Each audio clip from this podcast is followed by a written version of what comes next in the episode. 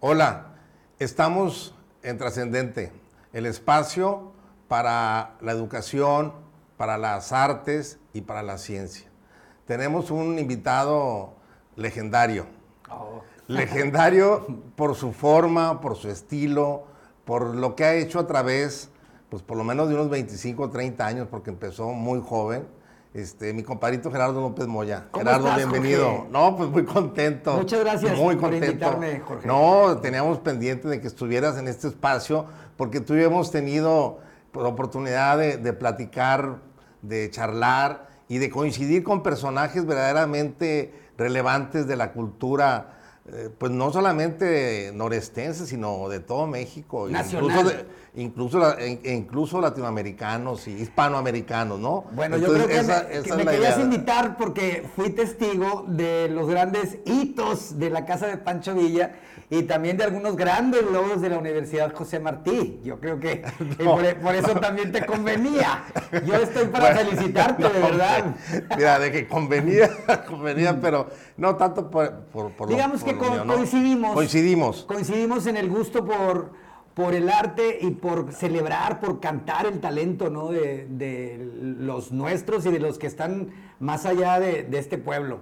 Pues miren, para los que no apenas lo van a conocer, digo, los- los- la gente de aquí, de nuestra región, todos lo conocemos, sobre todo los que nos interesa el arte, la cultura, pero como en este espacio nos puede ver en cualquier parte del mundo, pues este, qué bueno que nos da esa oportunidad, Gerardo, porque fíjate que tú inauguraste un estilo muy peculiar de la entrevista.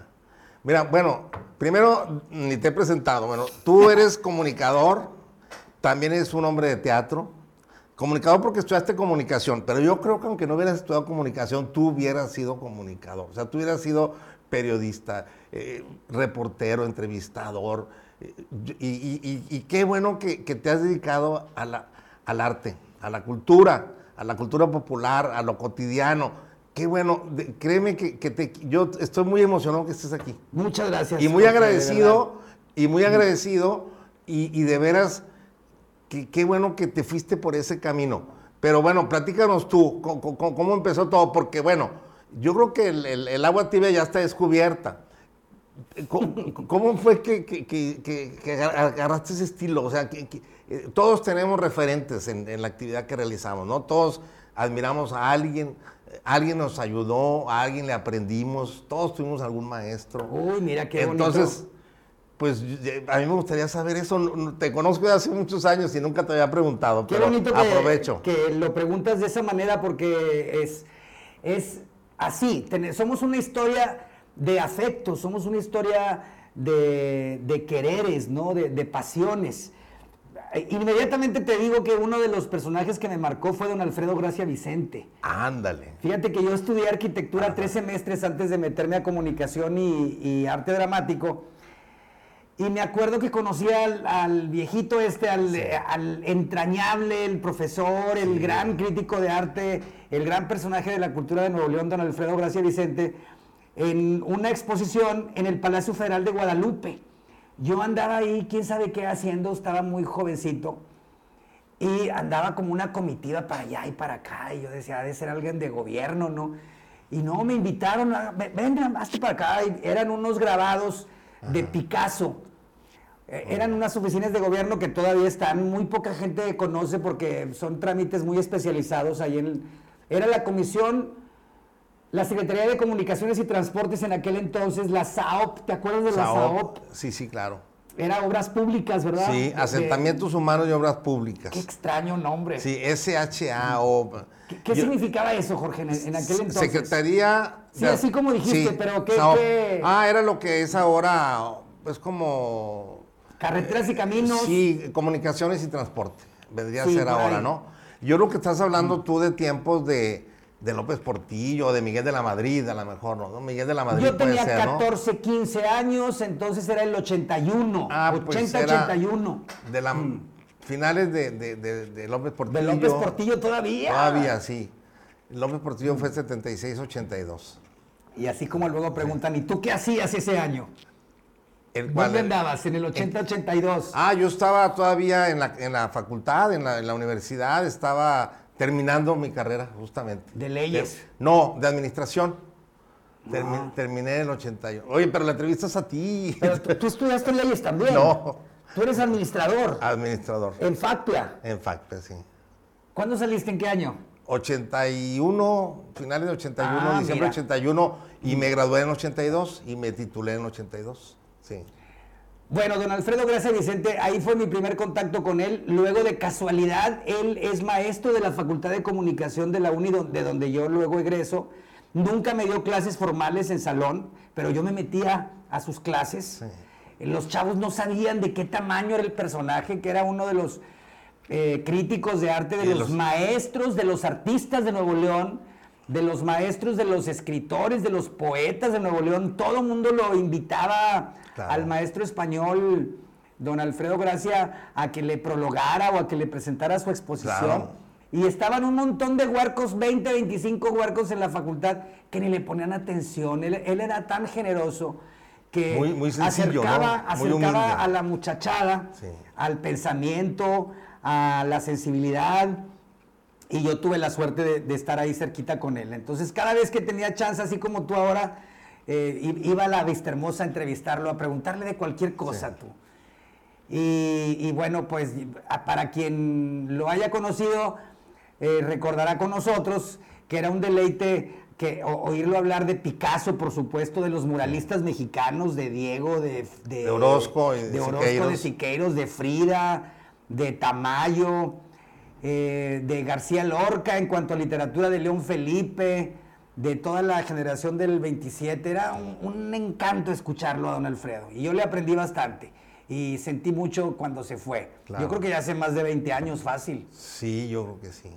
Y fue una casualidad. Entonces, yo me quedaba a, a su última clase y, y- y- y me seguía platicando con él hasta el estacionamiento. Este, él caminaba muy despacito y traía un Mustang, tú. O sea, de- era un viejito, bajito, pero traía un Mustang. Eh, De, de un modelo de, color? esos raros, azul, a- a- azul, azul carro, azul brillante, azul carro. que le dicen azul tecate, ¿verdad? También. Y entonces me daba ride, oye, ¿y a dónde vas? No, pues yo voy al centro, profe, pues súbete, y muchas veces me dio ride al centro. Bueno, pero yo, si te lo voy a platicar muy rápido, así es que me dejas ser rollero, Jorge. Yo, fui todo el todo el tiempo que quieras. órale. Yo desde la primaria tuve la suerte de que me invitaran a declamar. Desde tercero de primaria, me acuerdo que el, el primer poema que me aventé yo frente al público y que sentí el trancazo de la adrenalina y los nervios de enfrentarte a la audiencia fue un poema a Cristóbal Colón. Y luego ya le seguí con cosas a las madres y a la bandera.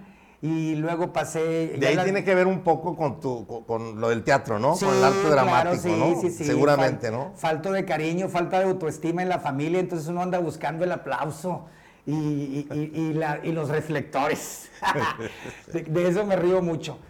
Este, y luego ya en la secundaria, fíjate que tuve el acercamiento con la música, un maestro maravilloso, el maestro Francisco Federico Flores Estrada, que hace también hace unos cuatro o cinco años este, ya, ya trascendió, se nos fue pero le aprendí la, la pasión por la música y aunque no nos enseñaban por nota, pero sí con números, era bueno yo para el requinto, tú, para de- di- digitar.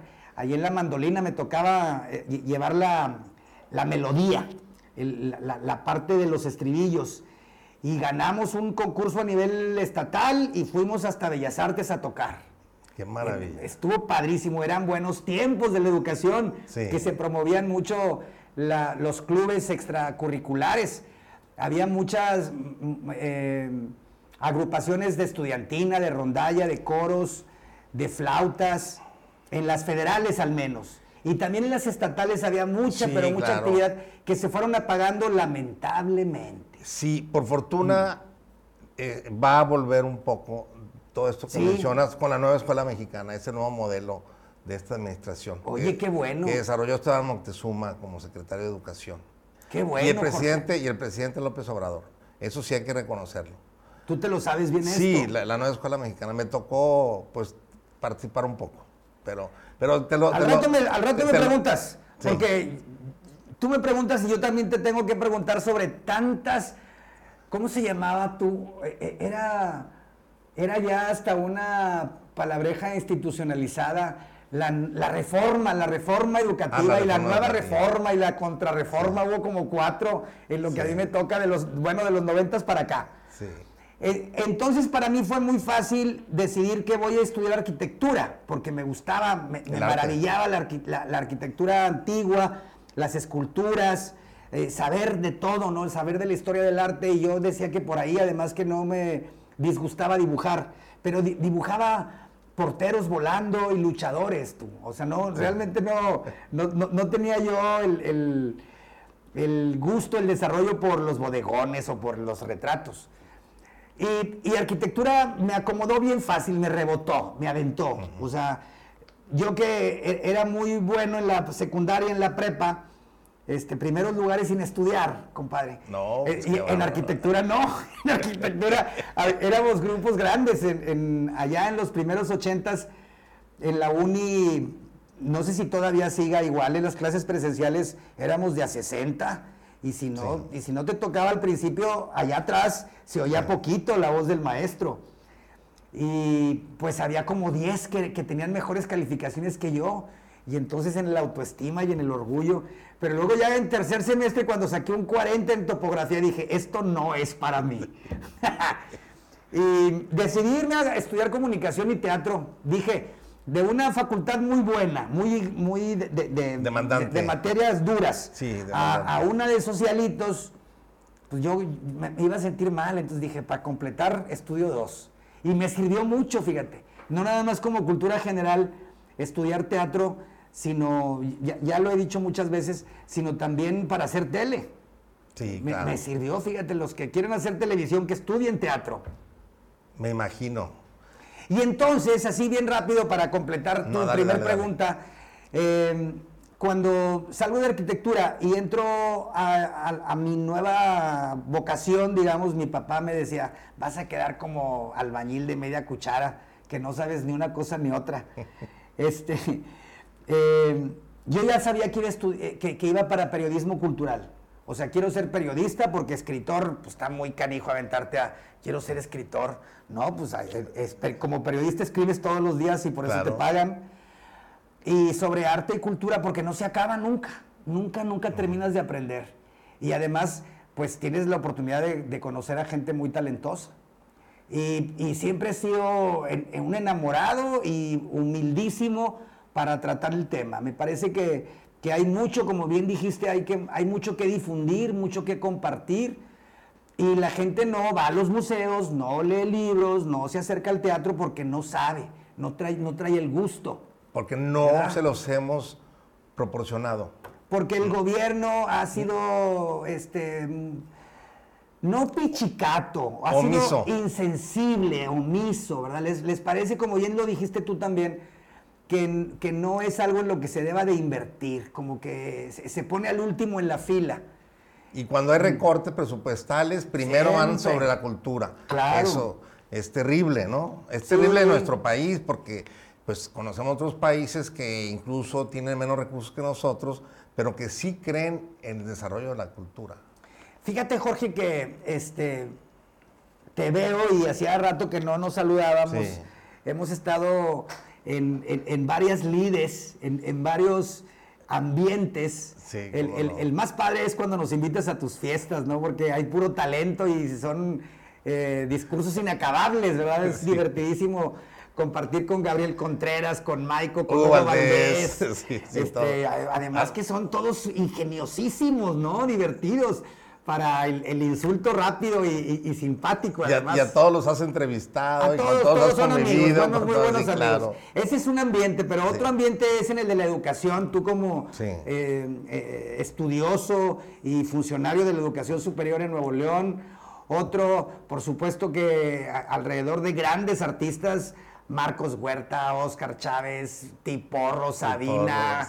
¡Wow! ¿Quién, quién no eh, quería estar ahí cerquita? Doña Eugenia León. Que la oí hace rato en la mañana este, en un programa para viejitos. Ah, sí, Eh, ella sale, hace comentarios, pero pues no está, ella no está viejita, tiene 62, 63 años. Sí. Cumpleaños ayer, ¿eh? Antier. Mira, Acaba de cumplir años. está guapísima además sí, Eugenia. sí, sí, claro. Oye, la gran cantante de y México. otro ambiente también ha sido el de las campañas políticas. Sí, también. Entonces tú has sido un, un también apasionado de la política, de, de- de cómo se, se juega la imagen, los discursos. Y en estas últimas, estas que acaban de pasar, que están recientísimas, a mí me llamó mucho la atención en, en el discurso de los, de los cuatro, que estuvo muy buena, o sea, como competencia estuvo padre, a mí me gustó mucho, eh, que hay discursos nuevos, hay nueva fo- nuevas formas de, de abordar la cosa pública. Y es- está, es muy importante el tema de la seguridad, por supuesto, del empleo, de la economía. Y la cultura, pues, eh, se queda La rezagadita. dejan rezagada. Pero me parece que eh, al menos el candidato ganador, Samuel García, tipo brillantísimo, muy joven, sí trae la idea de poner a Monterrey y a Nuevo León como dentro de lo, de lo que en abstracto, en simbólico, se dice como primer mundo. Ya ha habido otras ideas de esas, ¿verdad? ¿Te acuerdas de Nati con Claro, con el Ciudad de la Cultura, el Fórum? el fórum que hubo, que fue, un, fue algo maravilloso para la Sí, ciudad, claro que creo, sí, ¿no? vivimos este meses Oye, Gerardo, fíjate que, que- que tú indudablemente que eres un entrevistador de tiempo completo. Ya me estás entrevistando a mí, no se vale. tú eres el invitado. Oye, Jorge, No, no, entonces ojalá, ojalá, a propósito de lo que me dices, qué Sí. buena noticia que la educación básica otra vez se, se- Sí. se va a tomar con la debida a partir, importancia. a partir del siguiente periodo, del, Mira a partir del- del, del- del periodo 20, 21, 22 en adelante entra en vigor la nueva escuela mexicana. Un modelo fíjate, de educación Jorge. muy padre, pero espérame, yo no soy el invitado. No, no, no, pero, pero eh, me das pie para platicar. No tiene que ser pregunta y respuesta, porque es el tema que nos, Sí. que, que nos apasiona a ambos. Yo creo, yo creo, a ver tú qué opinas, que ese es el, el brinco que le falta a Nuevo León y a México. O Sí. sea, la, la- la diferencia todavía no da, la diferencia es eh, eh, evidente entre los países grandes, los países eh, de- de- que ofrecen la calidad de vida más alta eh, posible a, a- a sus ciudadanos, a diferencia de, de México, es que no tenemos oportunidades todos para el disfrute del, ar- de- del arte, para el Así disfrute es. del espíritu más bien. Sí. O sea, que el bienestar todavía se cree que es un buen trabajo, un buen carro, una buena carne asada, tener salud y ya. Del, del descanso, pues ahí está la telenovela. Y de la música, pues ahí tienes Claro. a Duelo y a Intocable. Y hasta ahí, que no es malo, ¿eh? Claro. Tenemos- Somos capital grupera también Claro. de México. Pero... Que no eh, es malo, pero que no hay que limitarse a eso. el- hay, el- que, hay que abrir más. El arte, este, lo platicábamos hace poco, fíjate, en- eh, con Vero Lazos, Claudia Ojeda, en, en una cosa, que- en otro espacio que se llama ahí el After. Este, creo que, la, que Nuevo León tiene e- ese gran asignamiento posible o, o- o esa consigna pendiente de que a diferencia de otras ciudades de México como Guadalajara o el DF, por supuesto, Zacatecas, Veracruz, Zacatecas, Zacatecas, inclusive Jalapa, Jalapa, Oaxaca, Morelia. Oaxaca. Sí, hay varias, ¿eh? La- De- el, de- el varias, arte varias. no está en la canasta básica. Exacto. Y la- eh, la- eh, somos poquitos los que alcanzamos a disfrutar Sí. de esto, ¿verdad? Sí, y, y bueno, yo creo que tú has contribuido con una buena parte. Hemos intentado. Por eso, por, por eso quiero que, me- que nos platiques. ¿Cómo empieza Taller Abierto? Bueno, pues este, yo vengo de la prensa escrita. Después de estudiar, entré a trabajar a El Porvenir, que me parecía la mejor opción junto con El Norte a mediados de los ochentas. No, Sí, claro, No claro. estoy este, echándole. Soy testigo de eso. No estoy eh, yéndole al, al San Luis en vez del América, por decirlo de alguna manera. No, el periódico El Porvenir e- era el gigante hasta el 85. O sea, antes del 85 el periódico grande de la ciudad era El Porvenir, aunque estaban empatados con el norte y tal vez hasta el tribuna. Pero luego ya en el 84, 85 despunta el norte y se les va, ¿verdad? Se les va. Y el porvenir continuó todavía es, con una eh, línea editorial muy comprometida, muy atrevida, muy audaz, porque eh, un, periódico de izquierda o de centro izquierda eh, en, Nuevo León, pues es, casi que un suicidio, por no decir algo muy atrevido. Y ahí, yo, ahí me tocó aprender, me tocó desarrollar este, un periodismo que tenía, que estaba muy cerquita a el de la jornada o al de los periódicos europeos, ¿no? Que, pues, casi eran de investigación. Trabajábamos reportajes durante una semana o, más. Fue una época dorada de, la cultura y también del periodismo. Y tenía una sección cultural muy sólida. Sí, Sí, destacaba, destacaba. Muy ambiciosa, muy, ambiciosa, que no nada más... Con eh, buenas plumas. que no nada más registrábamos el acontecer, digamos, de, la cultura y del arte en la ciudad, sino que íbamos más allá, cuestionábamos a Sonia Garza Rapport, ¿dónde quedaron los centavos?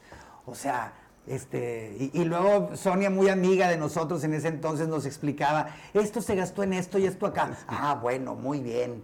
El, periodista era este, muy acucioso, ¿no? Muy, muy como un fiscal. Y, todo eso lamentablemente ha dejado de ocurrir, porque pues la, atención eh, se va hacia otros eh, ámbitos, ¿no? Lamentablemente las secciones culturales de la ciudad pues dejaron de brillar porque pues aparentemente hay otras prioridades. Todo fue a partir de la ola de violencia, Jorge nos afectó mucho. Y, luego por, el otro lado, este, el, advenimiento, ¿verdad? De, las redes sociales, que de, todo te enteras sin necesidad de que tenga que imprimirse en, un periódico. Entonces los periódicos han, dejado de tener aquella función eh, que eran el foco, ¿verdad? De, todo. Si te querías enterar del fútbol y del arte y de la política y del chisme y de los muertos del, del día anterior, era, eh, era, no había de otro, tenías que comprar el periódico. Claro. Y ahora ya no hay necesidad, no hay necesidad. Pero fíjate que eh, es bien interesante porque en una ciudad como lo hemos comentado, como la nuestra, un poco árida en temas de cultura, acuérdate de aquella frase de Vasconcelos famosa de, de que la cultura termina donde empieza la carne asada, que es un poco estricta, pero sí tiene algo de, realidad. Tenía envidia el pelado, yo creo, porque no había buena carne allá. Yo creo, que, algo había de eso. Pero, pero, tenemos que reconocer, hace rato lo mencionaste, que a diferencia de otras ciudades, eh, tenemos un rezago importante.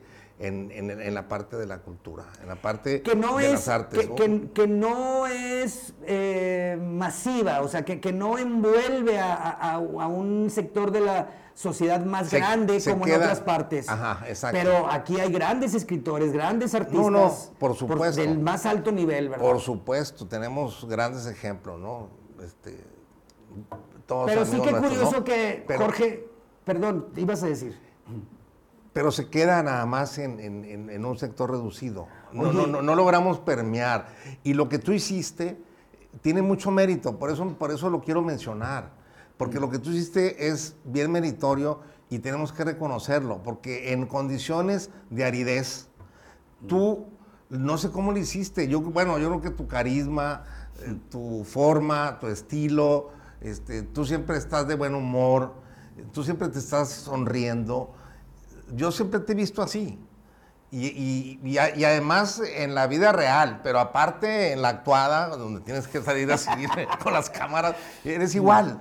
Entonces, ¿cómo fue, cómo lo hiciste para lograr tener público? Porque pensar en, un programa este, cultural, ha habido varios intentos y intentos que han fracasado. Eso me llama la atención. ¿Cómo lo hiciste en condiciones muy difíciles? Si, si, fuera la Ciudad de México, o Guadalajara, o Zacatecas, o Morelia, o Oaxaca, o Mérida, no me extrañaría. Pero en Monterrey sí es muy extraño. Oye, ¿cómo le hiciste? Pusiste el abanico más grande, todas esas ciudades nos ganan. Sí, sí, sí, hay que, Saltillo nos gana. Ah, eso es lo que te iba a decir, qué triste que Coahuila, y, Coahuila y, Tamaulipas. Tamaulipas tuvo un festival internacional, cultural, muy exitoso que, que, luego lo quitaron porque luego llegan gobiernos que no creen en la cultura o que son muy ignorantes gobernadores, dirigentes que son muy ignorantes y que, y que, y que no le apuestan a la Órale. cultura. O sea, Tamaulipas ya no tiene ese festivalote que tenía en octubre. No, ya no. Y entonces... Pero que- Coahuila sí eh, nos gana. Todavía sí nos yo gana, creo que, Coahuila, que le mete más sí. presupuesto a cultura que Nuevo León. Y por eso es importante que gobiernen los que más saben. Pero bueno, ese es otro y- tema. y- es otro tema. Es otro tema Es más otro adelante, tema, sí, más pero que también la sociedad reclame, que la Sí, sociedad también. pida, exija, Claro. que los artistas de Nuevo León, que la gente que nos Claro. ocupamos de la promoción, nos organicemos sin envidias Claro. y hagamos un bloque todos para pedir más eh, oferta, ¿no? O sea, no ver por nosotros, no ver por, el, por la beca, compadre, Sí. artista, sino ve Sí. para que haya más público y te compren tu obra. Exactamente. Es lo que falta. Bueno, ¿y cómo lo hiciste tú para, para lograr tener éxito? Hablando de, éxito que, que tenga audiencia, Sí. que se sostenga tanto tiempo, que pasaste de, la, de, la, de la radio y de la televisión pública a la, a la- a la privada, a la comercial, que es muy difícil porque ellos eh, legítimamente lo que buscan es, es tener utilidades. A veces algunos quieren demasiadas utilidades, pero allá que paguen ellos este, con quien tengan que pagar es su problema, pero, o sea, ¿cómo le has hecho? Y, y esa parte, Es que yo, compártela. yo- yo estoy como el, como el toro, ¿no? En, en- Sí. en- en Toriles, que yo soy el que quiere preguntarte a ti. Porque son temas que, Quítate, que- que- que quítate. tienen que ver contigo también. Pero quítate la cachucha de reportero, De de, reportero, entrevistador, de periodista. Por favor, nomás Pues por, mira, por unos es minutos. de esto que me estás preguntando, tú también, tú, es, es un reto que tú también pasaste, que, que es de la labor social que tiene que ver Sí. con es- estar cerquita, ¿verdad? Es decirle a la autoridad o, o a el gobierno en turno, oye, necesitas esto, yo te, yo te lo puedo facilitar. Cuando yo me acerco al canal 28, Ajá. es así, ¿verdad? O sea, al canal 28 le toca presentar una oferta cultural, pero amplia, no 10 minutitos en el noticiero, que ya se les hacía como que era bastante, Sí. porque era el único. O sea, Sí. el arquitecto Benavides, la gente que está en Televisa, Luis Padua, que son muy amigos, y les gustaría, pero no alcanzan, a alguien, a alguien no convencen de tener un espacio para cultura en sus noticieros. Les parece que no, hombre, eso está más cerca del Sierra Madre, de, de, de, sociales. Pero deberían de tener los, los noticieros. Imagínate cuántas, cuántas horas tiene de noticias el 12, 4 en la mañana o 5 dos, tres en la tarde, tres o dos en la noche, y no le dan... Y, nada de cultura. Nada. No, no hay espacio para que comenten un libro, para que hablen de un autor, para que... De este, una obra hablen de un... Histórica de, Sí, o sea, ¿cuántos artistas clásicos te gusta que hay en la historia del arte de México o el arte del mundo? Yo creo que sí son 200. No, pues, Se puede hablar de uno por semana, fácil o tal vez de tres por semana, sin repetirlos. Imagínate, nada más de los, de, ya les estoy dando un, te- un- un- un- un tema, ¿verdad, compadre? Bueno, ni siquiera los noticieros. Entonces el canal de gobierno le urge, debería, debería ser una, una impronta que, que tenga espacio para la cultura cotidiana, o sea, lo que somos, pensarnos a nosotros mismos y por supuesto promover, provocar un encuentro entre los artistas, entre los creadores y el público, el- los públicos que, que ahí están pero que no saben. O sea, la gente que ve a Chavana es la misma gente que puede ir al museo. No son diferentes públicos. La gente que asiste, que llena el estadio, que llena la arena, es la misma que debe de llenar los museos. Pero si nada más le damos chavana, pues nada más van a tener Se acceso a chavana. se acostumbran. Sí, mira, a, a mí me tocó. Y si los chistes son de muchachas encueradas o Ah, semidesnudas, sí, pues sí. se van a acostumbrar a eso y todos Claro. nos reímos. Desa- desafortunadamente sí, pues eso es lo, lo- lo que- lo que te ofrece, ¿no?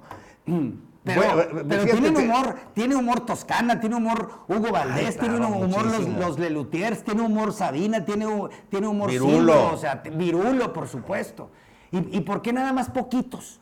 Mira, a mí me tocó una experiencia, te la platico bien rápido porque yo no soy el que debo hablar, pero viene al, viene al caso. Y yo ya bien prendido, ¿verdad? fíjate que yo, fui, yo fui dirigente de un partido político, este, y, y en aquel tiempo a mí se me ocurrió crear la Secretaría de Cultura del Comité Directivo. Y nombré... ¿En el partido? En el partido. Y nombré a mi compadre Hugo Valdés. Mm. Que, que, los intelectuales no participan en partidos, ¿no? Pero como Hugo, por su padre, estaba ligado al partido, y él, sí, y aparte por amistad. Entonces, eso fue algo así como que, este que tiene, ¿no? O sea, mis correligionarios me veían raro y me veían feo, ¿no? Por haber hecho eso. Ahora ya, ya, lo, ya, lo tienen los partidos. Pero, y, y, te cuento otra bien rápido. Igual también hice exposiciones pictóricas. Por ejemplo, Emil Guerrero, amigo tuyo también. Sí, como... y, y, también algunos de mis compañeros me criticaban de que por qué ando presentando, a quién le interesa, esas no son cosas del partido, el partido debe hacer, eso decían los clásicos, ¿no? O los radicales, ¿no? Y luego después también en mis eventos, eh, pues lo, lo normal en los partidos ponen música muy popular, que, que, que a mí me gusta también, ¿no? Pero yo ponía música clásica. Y entonces era, eso era algo espantoso para los críticos y me decían, pero ¿por qué ponemos escandaloso, eso, escandaloso. Eso no le gusta a la gente, a la gente de, los lugares, de las zonas populares, ¿no? Que es el mercado de los partidos, principalmente. Es que no les gusta. Dijo, no, es que no es que no les guste, es que no les hemos dado esa oportunidad. Exacto. Si nosotros eh, eh, les, les diéramos la oportunidad, les gustaría. Y sí les gustaba. O sea, a lo mejor no la conocía, ¿no? Estaban acostumbrados a, duelo y a esos que dijiste tú, que yo no conozco muy bien, que, que mis respetos también. Pero, ¿qué quiero decir? Que uno debe propiciar eso. Tienes que compartir. Sí, es, es como, como, lo dijiste Entonces Tú, tú, tú, lo has hecho bastante, por eso me parece, me, me, me parece muy trascendente lo que tú has hecho. Yo creo que, mi, querido Jorge, muchas gracias. Yo creo que como para ir intentando contestar tu pregunta y, seguirle. Eh, creo que tiene que ver que disfruto de y mucho de lo popular, o sea, me gusta el calor de la colonia, me gusta el calor del barrio, me gusta bailar o intento bailar vallenato, me gusta muchísimo, no, no soy poser, me gusta mucho la música de Celso. Sí, claro. me gusta el heavy metal muy bueno, bien hecho, no, no los berridos nomás y agarrar una guitarra y darle. Eh, abomino de, la pendejada y de, de lo mal hecho. O sea, no es que me guste todo, me gusta lo que está bien hecho y lo que está hecho con, con pasión, con, con técnica. Y también disfruto de lo que aparentemente es para pequeños sectores, ¿verdad? Sí. Me encanta la obra de Julio Galán, me encanta ir a Marco, me encanta el premio que le dieron a, a Rauschenberg, me, encanta este, Arturo Rivera, que falleció hace pocos años. Eh, y, y, creo que los grandes, los clásicos, los artistas famosos en el mundo, también pueden ser famosos en Monterrey y viceversa. Y también los que son muy buenos regiomontanos merecen que, que, que, los disfruten en otras latitudes. Bueno, mira, tocas un tema que me parece muy interesante. Aquí en Nuevo León, en Monterrey, se dio un boom que se le llamaron la avanzada regia, con los grupos estos de, de, de, Plastilina Moch, de este Tony Hernández. el Gran Silencio, el contra silencio, Machete. Machete. Jumbo, Genitalica, todo, todo Inspector. Y, y, tú fuiste uno de los que aportaron mucho para que sucediera. Tú, Juan Ramón Palacios. Por supuesto, Juan Ramón este, más. Sí. Yo, sí, yo creo que tú también. Maico.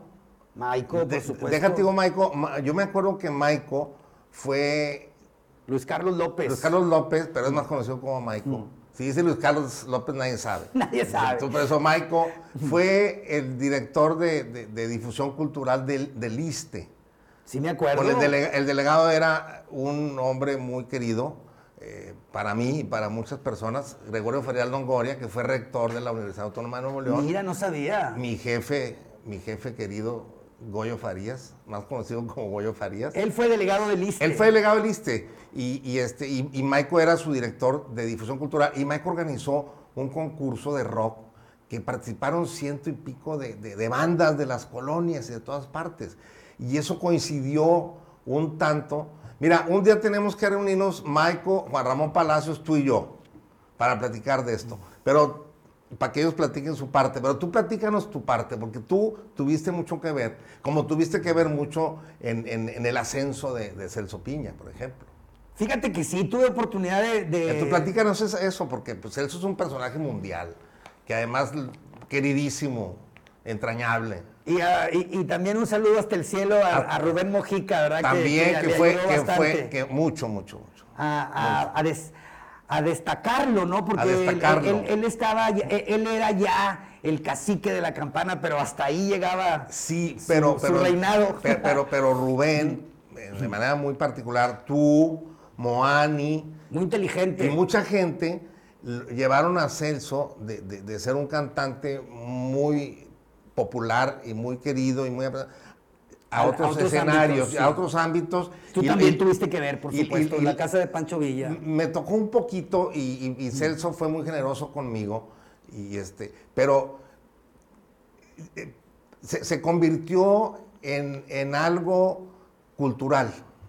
O sea, Celso pasó de ser un, cantante de Identificado con, con, cierta, con, cierto espectro. Con ciertos sectores socioeconómicos y se convirtió en, un símbolo este, mayor de la cultura popular, ¿no? Y también, este, eh, bueno, y en la avanzada región, nuestro amigo, nuestro querido amigo el pájaro, Sergio. Sergio sí, por supuesto, pájaro también, es otro. Ah, que también hay que también lo ando, buscando para invitarlo. Este, pero tenemos que hacer eso. Nosotros esa mesa. La invitación. Mira, esa mesa. Pero ¿cómo fue tu contribución? Eh, me estás poniendo muchos anzuelos, muchas trampas y yo no quiero caer en, la soberbia. Es, bien cómodo estar en el rinconcito de la humildad, Jorge. Pero, pero yo creo que una mm, clave para, para entender mi trabajo, que disfruto mucho y que ojalá que tenga tiempo, espacio para seguirle, es que me parece que todo es digno de pensarse, todo es digno de reflexionarse, de de contarse, de analizarse, de, compartirse. O sea, ahí va, voy a poner un ejemplo. El rock es tan cultural, tan digno de análisis, de reconocimiento, de tomarse en serio, como, por supuesto, la música vallenata, como la forma de cocinar de su mamá o de su abuelita, de los que nos estén viendo sea en México o sea en Croacia, en España, donde sea. O sea, eh, las cosas que tienen que ver con el cuerpo, lo que tiene que ver con la comida, con bailar al final de la jornada, eso es cultura. O sea, y si tenemos ganas de rezar, pues también es cultura ir a la iglesia, también es cultura la, las bellísima literatura este, que está en la Biblia o que está en las oraciones que hacemos los domingos. Lo mismo que eh, la parte lúdica, pagana, que tiene que ver con la celebración de los sentidos, ¿no? O sea, la cerveza, el vino, el baile, eh, todo lo que sea sagrado y también todo lo que sea eh, no, sagrado es parte de la cultura, parte de cómo somos y de cómo debemos de ser. O sea, no, no se celebra el vicio. Ah, qué interesante, eh, cómo mató el muchacho a, la muchacha. No, no es interesante, es reprobable, es, asqueroso, es, e, eso no. Pero hay muchas cosas buenas que se deben de contar, que se deben de cantar y, y que hay que revolverlas para que no sea parte de, un sector académico, de un sector intelectual, de un sector guanabí. Que no sea de una élite. Eh, de los ricos, que nosotros, nosotros sí oímos esta música. Esto es cultura. Y esto no es cultura. Esto que se vaya a la XH. Este, y, esto nos, lo quedamos en el 102.1. Aquí, aquí estamos los lores, ¿verdad? Y, allá está la, la raspa.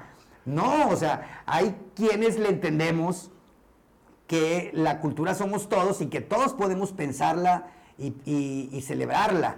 No nada más en, las aulas de filosofía y letras, en los sociólogos o los psicólogos sociales.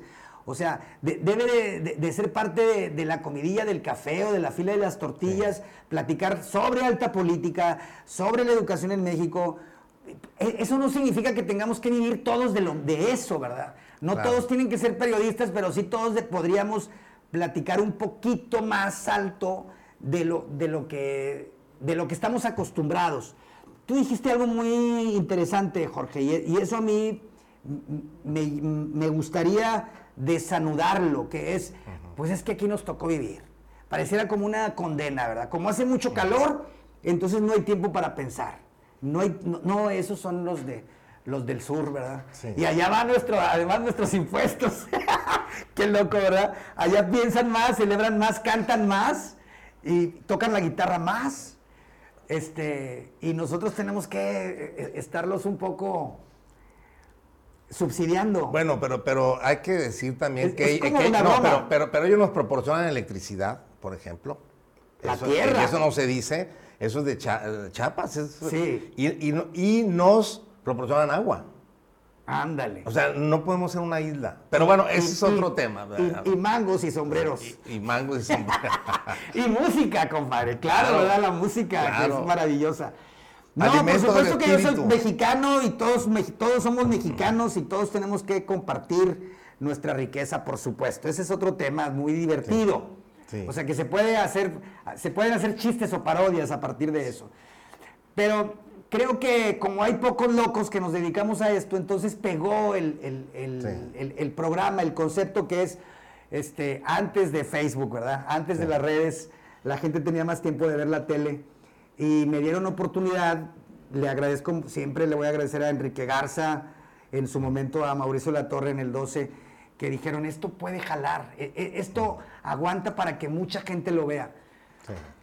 Y y qué bueno que todavía se acuerdan de nosotros, Jorge. Pero pues hay que seguirle, ¿verdad? No, me acuerdo que yo veía a Lacho Pedraza, nuestro gran amigo Lacho Pedraza, en los elevadores ahí del, canal 28 de Radio Nuevo León. Y, él así como que no le gustaba que, que lo admiraras tanto, ¿verdad? Porque porque le recordabas lo de hacía 30 años. Así ya me estoy poniendo que tú, tu entrevista a mi porro, tu entrevista el gran silencio y la azotea. Sí, pero eso hace 30 años, sigo jalando en otras cosas. no, por ahí andamos. Pero mira, mm. qué bueno que, estás ahora retomando lo de taller abierto en, en las redes. En las redes.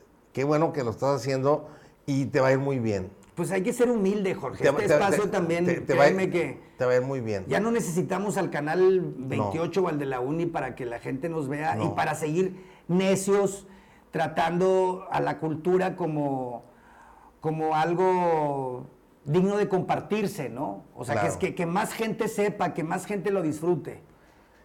Yo creo que eso es algo fundamental y, y que haya más gente que lo haga como lo has hecho tú y qué bueno que, que, ahora estés en, las redes.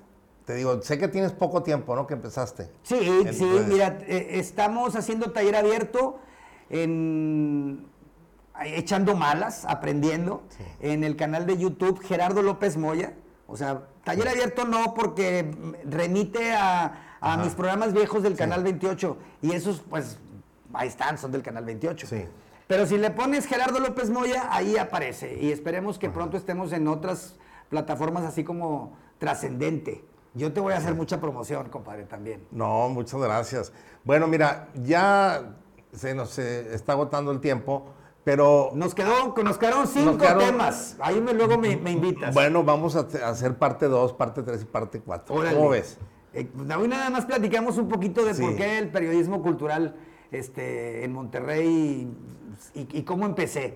Pero, luego platicamos Vamos a hacer parte 2, parte 3 de educación, de, y también este, de, la avanzada regia. y de contribución en el rock, tu contribución con, Celso, con Celso Piña. Muy poquito, fíjate. Pero no, no, pero sí, sí. Eh, ellos son muy talentosos, abrieron camino. Pero sí podemos platicar de las circunstancias que se dieron para que surgiera Monterrey. Fíjate, Monterrey tan árido, Monterrey tan eh, difícil para que crezcan las, Las Flores del Espíritu, es que fuimos capital mundial en música en algún Sí, momento. sí, claro. Todavía estaba en TV Latino y, y- y una banda regia y otra y otra. Y, y había más bandas regias en MTV Latino que, que- que del centro o que de Guadalajara. Sí, sin duda fue una gran época para, Fue un para momento, el género, ¿verdad? fue un momento. Bueno, pues nuevamente Gracias, muchas gracias, este, querido Gerardo, compadre. Este, nos vamos a ver en otros, en otros programas. Pues compartimos intereses, Jorge Cuellar. Muchas gracias a ti que me invitas. Gracias, nos vemos en la próxima.